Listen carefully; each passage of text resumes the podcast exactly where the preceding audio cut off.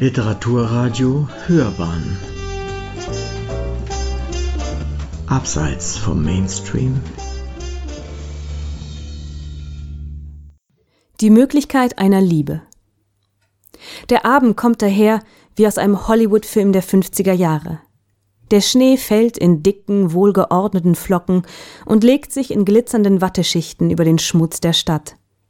Aus den Glastüren der Oper fließt gelbes Licht die steinerne Treppe hinunter und umspült die Lackschuhe der Gäste, die in Pelzmäntel und Schals gehüllt aus allen Richtungen herbeiströmen. Durch den Schnee klingen ihre Stimmen gedämpft. Einen kurzen Augenblick saugt Edmund die Stimmung ein, bevor er sich zur Tür des Taxis hinunterbeugt und Mina die Hand reicht. Mit einer fließenden Bewegung steigt sie aus dem Wagen und ragt neben ihm empor, wie eine ägyptische Pharaonin. In ihren Schuhen ist sie ein paar Zentimeter größer als er. Sie trägt den Wollmantel offen, vielleicht nur, damit man das neue Kleid darunter sehen kann, dunkelgrüner Satin mit Pailletten, ein Ausschnitt, den man zu ihrer besten Zeit frivol genannt hätte. Doch sie kann es tragen, auch mit über 50. Sie hakt sich bei Edmund unter, und im selbstverständlichen Gleichschritt einer langjährigen Ehe steigen sie die Treppe hinauf. Der Duft ihres Parfums streicht ihm um die Nase. Im Foyer ist es tropisch warm und eng. Edmund hilft Mina aus ihrem Mantel, schält sich dann umständlich aus seinem. Das Gewicht des nassen Stoffes wiegt schwer auf seinem Arm. Würdest du? Er bewundert die Eleganz, mit der sie ihre schmalen Augenbrauen zur Frage hebt. Natürlich. Champagner? Sehr gern. Sie beugt sich vor, damit er sie auf die Wange küssen kann. Ihr Lächeln ist so leise, dass nur er es sieht. Dann wendet sie sich zur Bar, er zur Garderobe. Edmund stellt sich in eine Schlange, sein Blick streift zwischen den Menschen umher. Colliers, Krawatten, blitzende Zähne. Die Bilder fließen durch sein Bewusstsein, ohne sich festzusetzen. Eine Hochsteckfrisur, ein Arm um eine Taille gelegt, eine Schulter mit Sommersprossen, ein Zylinder, Champagner im Glas, eine Schulter mit Sommersprossen, ein gezwirbelter Schnurrbart, eine Schulter mit Sommersprossen, rötliche Punkte auf weißer Haut, die Knochen zeichnen sich deutlich ab. Edmund merkt, dass er die Schulter anstarrt, sieht weg, sieht wieder hin. Das Mädchen ist zierlich, geradezu zerbrechlich. Sie trägt ein Kleid aus blassblauem Lein, das zu groß für sie scheint. Ihre roten Haare sind locker im Nacken zusammengefasst. Sie macht einen Schritt, dreht sich so, dass Edmund ihr Gesicht sehen kann. Ihre Augen sind so blau wie ihr Kleid. Er kann nicht wegsehen. Sie schaut sich um, streckt den langen Hals, als würde sie nach jemandem suchen, dann senkt sie den Blick und beginnt im Programmheft zu lesen. Ihre Finger sind schlank, die Nägel kurz und unlackiert. Edmund fährt zusammen, als der Mann hinter ihm ihm auf die Schulter tippt. Sie sind dran. Er blickt sich um, muss sich erst wieder erinnern, wo er ist. Hastig geht er die paar Schritte zur Garderobe, schiebt der Dame die Mäntel und einen Geldschein hin, wartet nicht auf das Wechselgeld. Es sind keine fünf Sekunden vergangen, aber das Mädchen mit den Sommersprossen ist weg. Edmund geht zu der Stelle, an der sie gerade noch stand, sieht sich dort um. Er findet sie nicht. Ihm bricht der Schweiß aus. Immer wieder dreht er sich im Kreis, streckt sich, um über die Menge hinwegsehen zu können, aber er kann sie nirgends entdecken. Plötzlich hält ihn eine Hand am Arm fest. Vor seinem Gesicht erscheint ein Glas Champagner. Hier bist du. Er weiß, dass Minas Gesichtsausdruck ihn beruhigen soll, aber er tut es nicht. Edmund ringt sich ein Lächeln ab und nimmt das Glas. Schau, wen ich getroffen habe. Hinter ihr stehen Bekannte aus dem Country Club. Man plaudert, lacht, tauscht Höflichkeiten aus. Edmund kann nicht folgen. Das Glas in seiner Hand stört ihn, also kippt er den Inhalt mit einem Schluck hinunter und stellt es auf einen Stehtisch. Er fühlt ein paar Schweißperlen seinen Nacken hinunterlaufen. Wenn er mitbekommt, dass Mina lacht, verzieht er die Lippen, als verstünde er, worum es geht. Doch er hört nicht zu, sieht seine Gesprächspartner nicht an. Stattdessen sucht er mit den Augen das Foyer ab. Etwas Blaues, rotes Haar, die Sommersprossen. Sie sind verschwunden. In der Loge legt Mina ihm die Hand auf den Oberschenkel. Bist du in Ordnung? Ihre Hand fühlt sich schwer an, zu warm. Mit einem Mal erträgt er die Berührung nicht, also nimmt er sie, küsst sie kurz und legt sie zurück in Minas Schoß. Es geht mir gut, vielleicht eine Erkältung. Sie lächelt und widmet sich der Bühne.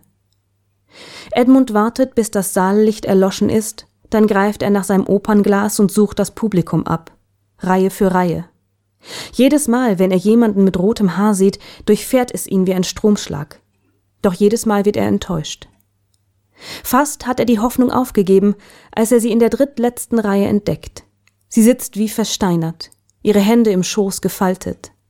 Die weiße Haut, das blaue Kleid, das rote Haar, sie ist wie eine Insel aus Licht in einem Meer aus dunklen Anzügen und Kostümen. Edmund merkt, wie sein Körper sich entspannt. Auf der Bühne stimmen der Mezzosopran und der Sopran gerade das Blumenduett an. Durch das Dämmerlicht meint er erkennen zu können, wie dem Mädchen ein tiefer Seufzer entfährt. Fast kann er den Hauch auf seiner Haut spüren. Sicher liebt sie diese Musik, sicher ist sie selber Musikerin, studiert vielleicht Musik oder lernt Gesang. Sie hat die Aura einer Künstlerin, die Leidenschaft. Er kann es erkennen an der Art, wie ihre Hände sich sanft im Rhythmus der Musik bewegen. Er stellt sich vor, ihren Hals zu berühren, die Kühle ihrer weißen Haut. Er sieht sich in ihrem Zimmer, ein spärlich eingerichteter Raum, Heimstatt einer jungen Künstlerin. Er sieht ihr dabei zu, wie sie schamvoll den Blick senkt vor der eigenen Armut, doch es macht ihm nichts aus. In Gedanken streift er mit dem Zeigefinger den hauchzarten Träger von ihrer Schulter, taucht seine Nase in ihr Haar, der Duft von Lavendel und Kornblumen. Wenn er sie hochhebt, ist sie leicht wie eine Elfe. Alles an ihr ist neu und aufregend. Er sieht sie neben sich im Bett liegen, ihr Haar wild und ungezähmt, sie lacht mit weit geöffnetem Mund, ihre blauen Augen, überall ihre blauen Augen. Dann verschwindet das Mädchen plötzlich aus seinem Blickfeld. Edmund schreckt hoch. Die Arie hat geendet und das Publikum belohnt die Sängerin mit stehendem Applaus. Er schaut sich um, auch Mina steht und klatscht, wie ein Berg ragt sie neben ihm empor. An Mina ist keine Leichtigkeit, nur Härte, Kanten, gerade Linien. Edmund zieht es in der Brust, er sieht nach unten zum Platz des Mädchens. Endlich setzt das Publikum sich wieder. Er sucht nach ihr, die Insel aus Licht, doch ihr Sitz ist leer. Edmund springt auf. Er sieht noch, wie Mina nach ihm greifen will, doch er windet sich an ihr vorbei und stürzt aus der Loge. Es flimmert vor seinen Augen, in seinem Kopf, und er muss sich kurz an der Wand abstützen. Dann eilt er die Treppe hinunter ins Foyer, bleibt stehen, dreht sich zweimal im Kreis. Das Atmen fällt ihm immer schwerer. Es fühlt sich an, als würde sich ein schwerer Metallring um seine Brust festziehen. Mit stolpernden Schritten schafft er es bis zu den gläsernen Schwingtüren, dann steht er im Freien. Vor ihm erstreckt sich die Freitreppe, der Vorplatz, die Straße. Es schneit noch immer.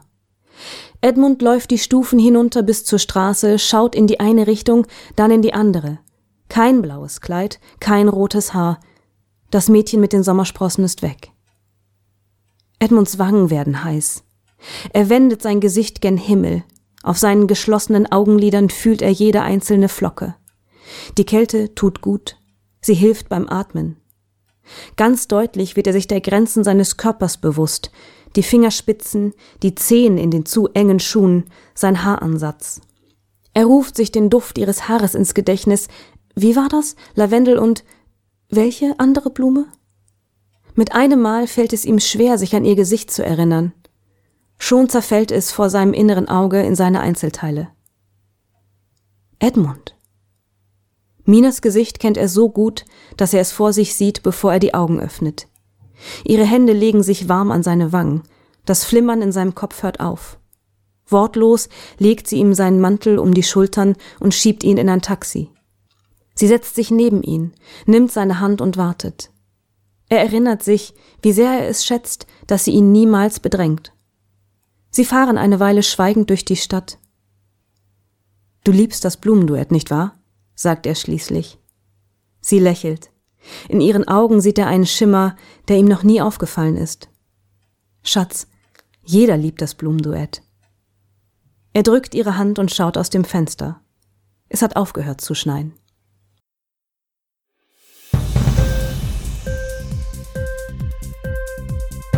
Hat dir die Sendung gefallen? Literatur pur, ja, das sind wir. Natürlich auch als Podcast. Hier kannst du unsere Podcasts hören.